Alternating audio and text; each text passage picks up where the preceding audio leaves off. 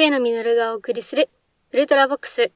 なかなか大変なことが起こりまして、あの、今使ってる MacBook Pro がですね、あの、結構ありえない壊れ方をしたんですよ。あの、レディオキャストっていう、あの、音声の入力元とか、出力先をコントロールするソフトがあるんですけど、なんかね、それがこう暴走しちゃいまして、自分のマシンの音を拾い、それを出力し、その出力した音をさらに拾うっていうのを無限に繰り返すっていう、まあ、いわゆるハウリングを起こしたんですね。で、それを、あの、Mac を閉じることでしか止めることができなくなっちゃったんですよ。まあ、ハウリング経験ある方ならわかると思うんですけど、その時間経過とともに音量がこう増幅されていくんですよ。キュインキュインキュインキュインキュインキュインみたいな感じになってて、で、ちょっとその、コーネリアスのファンタズマっていうアルバムの8曲目だったかに、その Chapter 8 Seashore Horizon って曲があるんですけど、まあ、ちょっとそれの最後ぐらいキュインキュインしてましたね。で、結構ね、いろいろ頭使ったんですよ。あの、イヤホンジャック塞いじゃえば、あの、出てこないかなと思ったら、スピーカー音なんでイヤホンジャック塞いでも音出ちゃって、で、ってことは、イヤホンジャック塞いでも画面開けないし、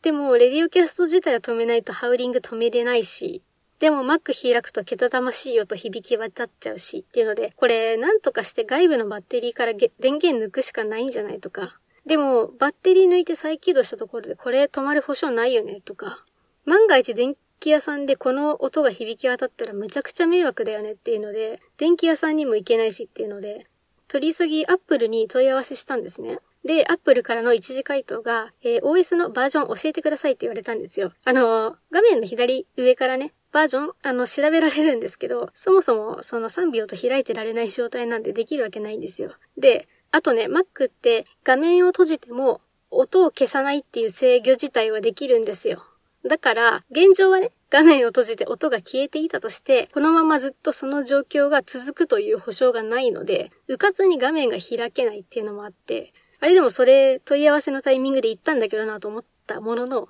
向こうもね、ダメ元とはいえ、あの、マニュアル通りに聞いてみたのかなと思ったので、ちょっとね、それが Mac を開くと、その爆音が鳴るんでできないんですって返したんですよ。で、結局再起動するか、レディオキャスト自体のプロセスを落とすしかないよってなって、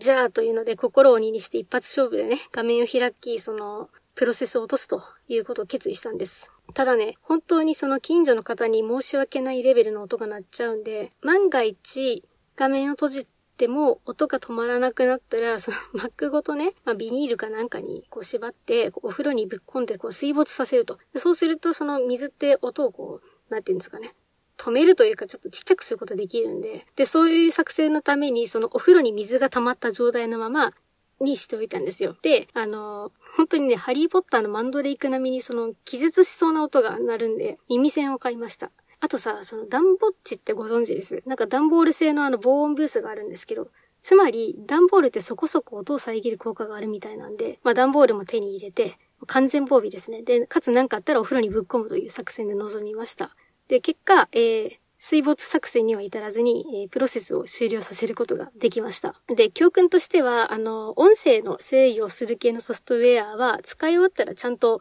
消しましょうということですね。まあ、それにしてもね、あの、笛野は昔からそのピンチの時に頭がやたらにその冴えるという節があるみたいなんですよ。で、普通の自分だったら万が一画面を閉じても鳴り止まなくなることってあんまり考えがそこまで至らない気がするんですよね。なんかそういえばで思い出した話で、あの、昔に、あの、カメラマンをやっていたこともあるんですけど、まあ、とある現場でね、ライフハックの、まあ、映像を撮りたいっていうので、あの、故障の瓶の底が、あの、ギザギザしてるじゃないですか。で、あれを擦ると、あの、固まった故障でも出やすくなるよ、みたいな、なんか伊藤家の食卓的な動画が撮りたかったらしいんですよ。で、あの、その場にあるその、胡椒の瓶がギザギザしてないからどうしようとか、まあ言ってて、え、時間があるんだったらそこら辺のスーパーでギザギザした瓶の胡椒買ってくりゃいいじゃんって言ったら、ああ、そうですねって言ってそのスタッフの人が買いに行ったんですよね。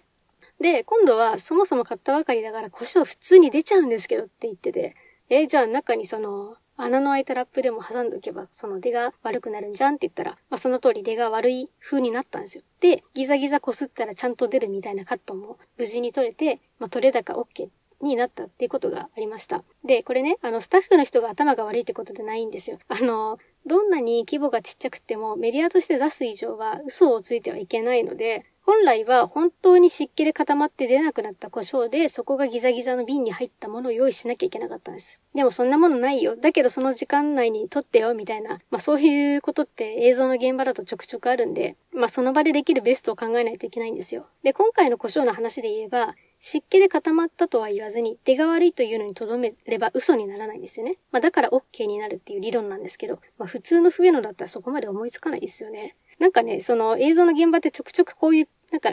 ミニピンチみたいな、なんかちっちゃいピンチがよくあるんで、で、その度にね、こう、冬のがね、いつになくされていたので、あのー、なんか、頭がいい人みたいに思われてたかもしれないですけど、あの、リラックスしてる冬の全然頭が良くないと思います。でね、特にね、そのライフハック系の動画って、その伝え方を間違えちゃうと事故につながりかねないんですよ。だからね、思ってる以上に真面目にコンテンツを作ってるんです。あの、監修者とかがいないものだったら、例えばそのマヨネーズの油分を利用して油性ペンの汚れを落とすとか、やっちゃいけないんですよ。あの、食品とか調味料を使って掃除をするっていうのは、その物品の用途外仕様に該当しちゃうんですよね。だから、その YouTuber がその商品紹介ばっかやってるのはそのせいなんですよ。ライフハックと違ってリスクも低いし、新商品なら未来英語で続けるからネタにつけないんですよ。まあ気楽なもんですよね。で、それを踏まえてみると、その海外のライフハックメディアとかは結構ね、一体これどうやってゴーサインが出たんだみたいな、結構ね、気がかりなコンテンツが多いので、あんまり真に受けない方がいいと思います。あの、アボカドの皮でその白い T シャツがビビッとなピンクに染まるってことはまずないんで、はい。